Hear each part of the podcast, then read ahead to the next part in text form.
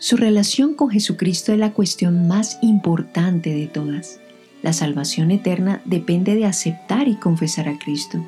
El apóstol Pablo escribió, Si confesares con tu boca que Jesús es el Señor, y creyeres en tu corazón que Dios le levantó de los muertos, serás salvo, porque con el corazón se cree para justicia, pero con la boca se confiesa para salvación.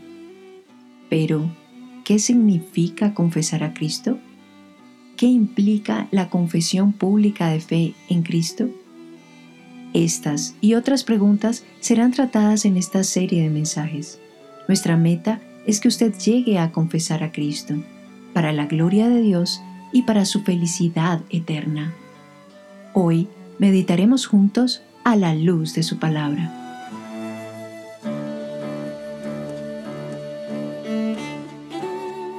Soy el pastor Andrés Espinosa y este es el décimo episodio de nuestra segunda temporada del podcast A la luz de su palabra. Estamos considerando el tema del arrepentimiento. ¿Qué es el arrepentimiento verdadero? Y hoy me acompaña el pastor Cristian Rodríguez de la Iglesia Bautista Renacer. Un saludo, hermano. Pastor Andrés, gracias nuevamente por la invitación. Realmente es un gozo poder participar ah, de la edificación del pueblo de Dios por este medio. Y también está el pastor Edinson Tavares de la Iglesia Presbiteriana Reformada de Medellín. Un saludo, hermano. Muy buenos días, Andrés, y igualmente, pastor Cristian. Eh, tenido pues complacido estar con ustedes en este día para hablar sobre nuestra fe. Pastores, vamos a iniciar considerando eh, algunos otros aspectos del arrepentimiento. Ya hemos visto la importancia del arrepentimiento, eh, vimos la definición de lo que es el arrepentimiento, vimos que era una gracia salvadora por, por la cual el, pecador tiene un verdadero sentido de su pecado, es decir, lo admite. Y vamos a considerar hoy el dolor por el pecado que, que alguien debería tener. La diferencia que hay entre el dolor por el pecado y el remordimiento a causa del pecado. ¿Qué pueden decir acerca de esto, pastores? Sí, realmente ah, pues hay citas que son muy significativas para poder ah, diferenciar lo que es el arrepentimiento y el remordimiento. Quisiera traer a, colación una cita tal vez familiar para los creyentes y está en 2 de Corintios 7.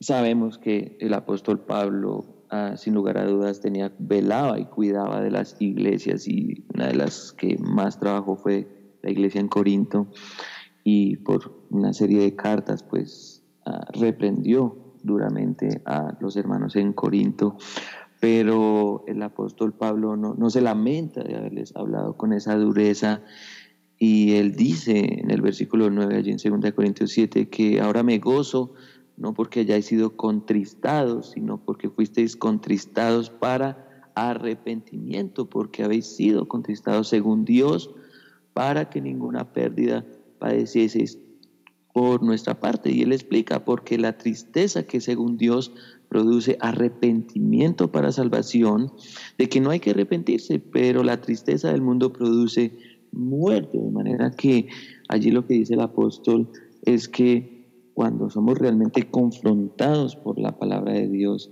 y vemos que hemos transgredido su ley, de que hemos despreciado a su persona, entonces eso produce un dolor intenso, un dolor profundo y no solamente una sensación de pesadumbre, de compasión en sí mismo, no es un dolor ensimismado, sino un dolor que realmente ah, contrista ah, al creyente y, y anhela, anhela saber, anhela saber cómo cómo puede volver a Dios, cómo, cómo puede ser perdonado por esa falta, por ese pecado, por esa transgresión. Hablando del arrepentimiento y de la tristeza o el remordimiento, la mejor ilustración que uno podría eh, presentar respecto al el verdadero arrepentimiento y el falso arrepentimiento, si lo podemos llamar así, es el caso de Judas y Pedro. Judas eh, sintió, ¿verdad?, eh, como una cierta tristeza por haber entregado al Señor Jesucristo. simplemente sintió un dolor y, simplemente su dolor se centró en él mismo, él no tuvo un verdadero arrepentimiento, porque si hubiera tenido un verdadero arrepentimiento, eh, se hubiera acercado a Dios y, y, hubiera entonces ido inmediatamente en busca del perdón en Cristo. El caso de Pedro, pues igual también traicionó al Señor Jesucristo. Dice las Escrituras que tres veces lo negó. En la última, más dijo que no conocía a, Cristo. Pero vemos, eh, ¿verdad?, el, que Pedro admitió su culpa y, lloró amargamente por, por, su pecado y se arrepintió.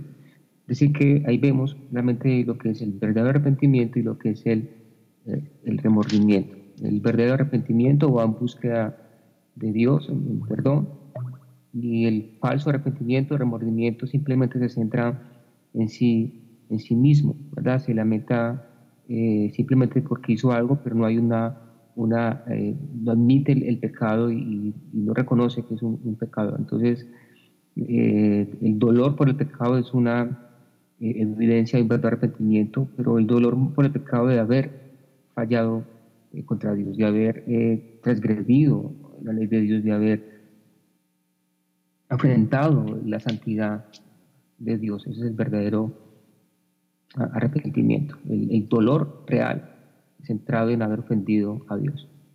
Sí, quisiera añadir a otro ejemplo, esta ocasión del Antiguo Testamento, que es muy, muy, muy, muy práctico y es como a David, de hecho, compone uno de los salmos más preciosos que podemos encontrar y es el Salmo 51 Allí sabemos por la historia que David peca ante Dios al tomar indebidamente a una, a una mujer y conocemos un poco esa historia de cómo asesinó a un hombre por tener, codiciar a, esa mujer, pero viene la palabra de Dios por medio del profeta Natán a David y entonces el rey se ve profundamente confrontado y, él expresa el dolor diciendo en el Salmo 51, ten piedad de mí, oh Dios, conforme a tu misericordia,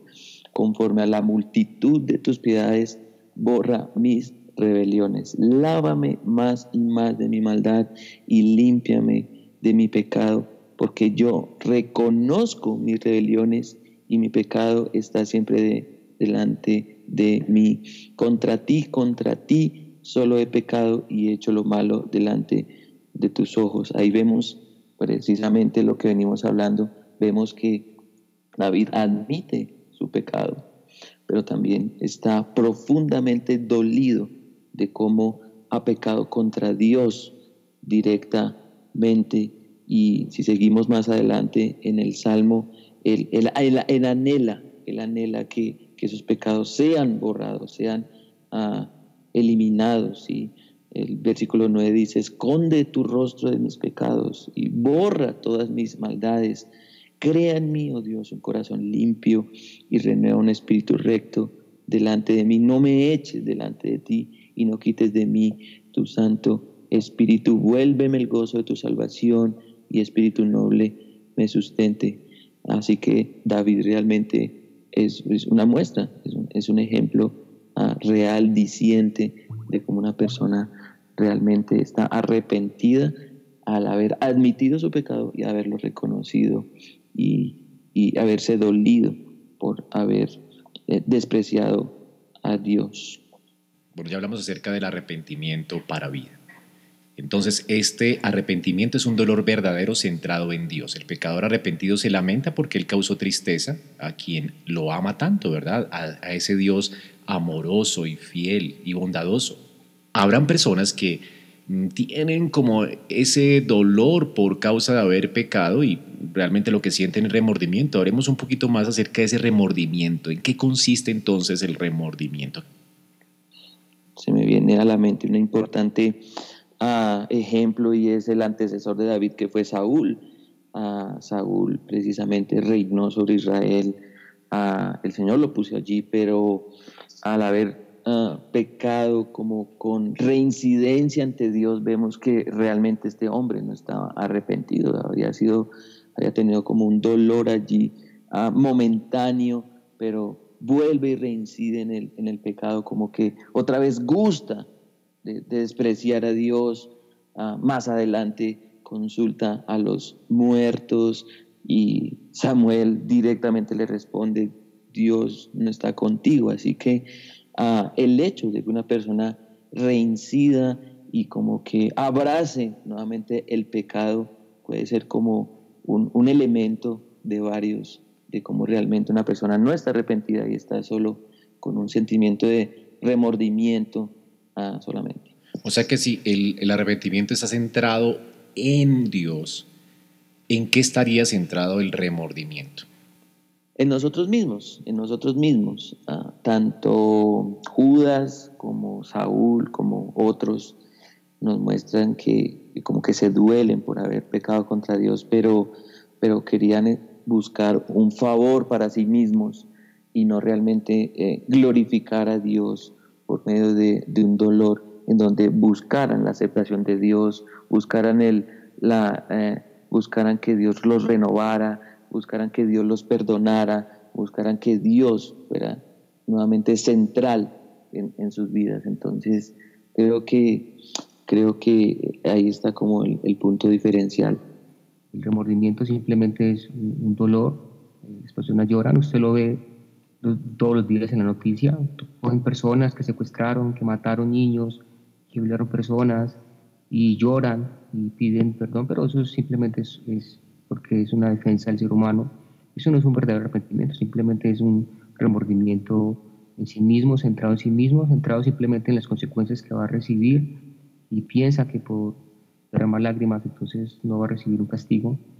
Eh, entonces simplemente esa es una gran diferencia, ¿verdad?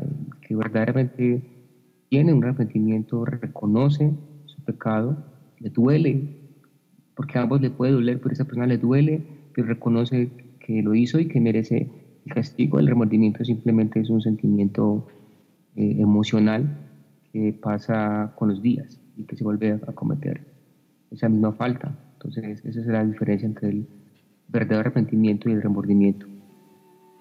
Estimado oyente, ¿te ha causado alguna vez dolor el pecado que has cometido contra Dios? ¿Te has lamentado por ellos? Hay muchos cristianos evangélicos que ponen tanto énfasis en la gracia que le dan poca importancia a su pecado, lo cual es una ofensa contra Dios. Gracias por escuchar nuestro podcast a la luz de su palabra. Esperamos que este mensaje haya sido edificante para tu vida. Si deseas este y otros mensajes, visita nuestra página en internet iglesiaraa.org. Este es un recurso producido para la Iglesia Cristiana Bíblica Raha.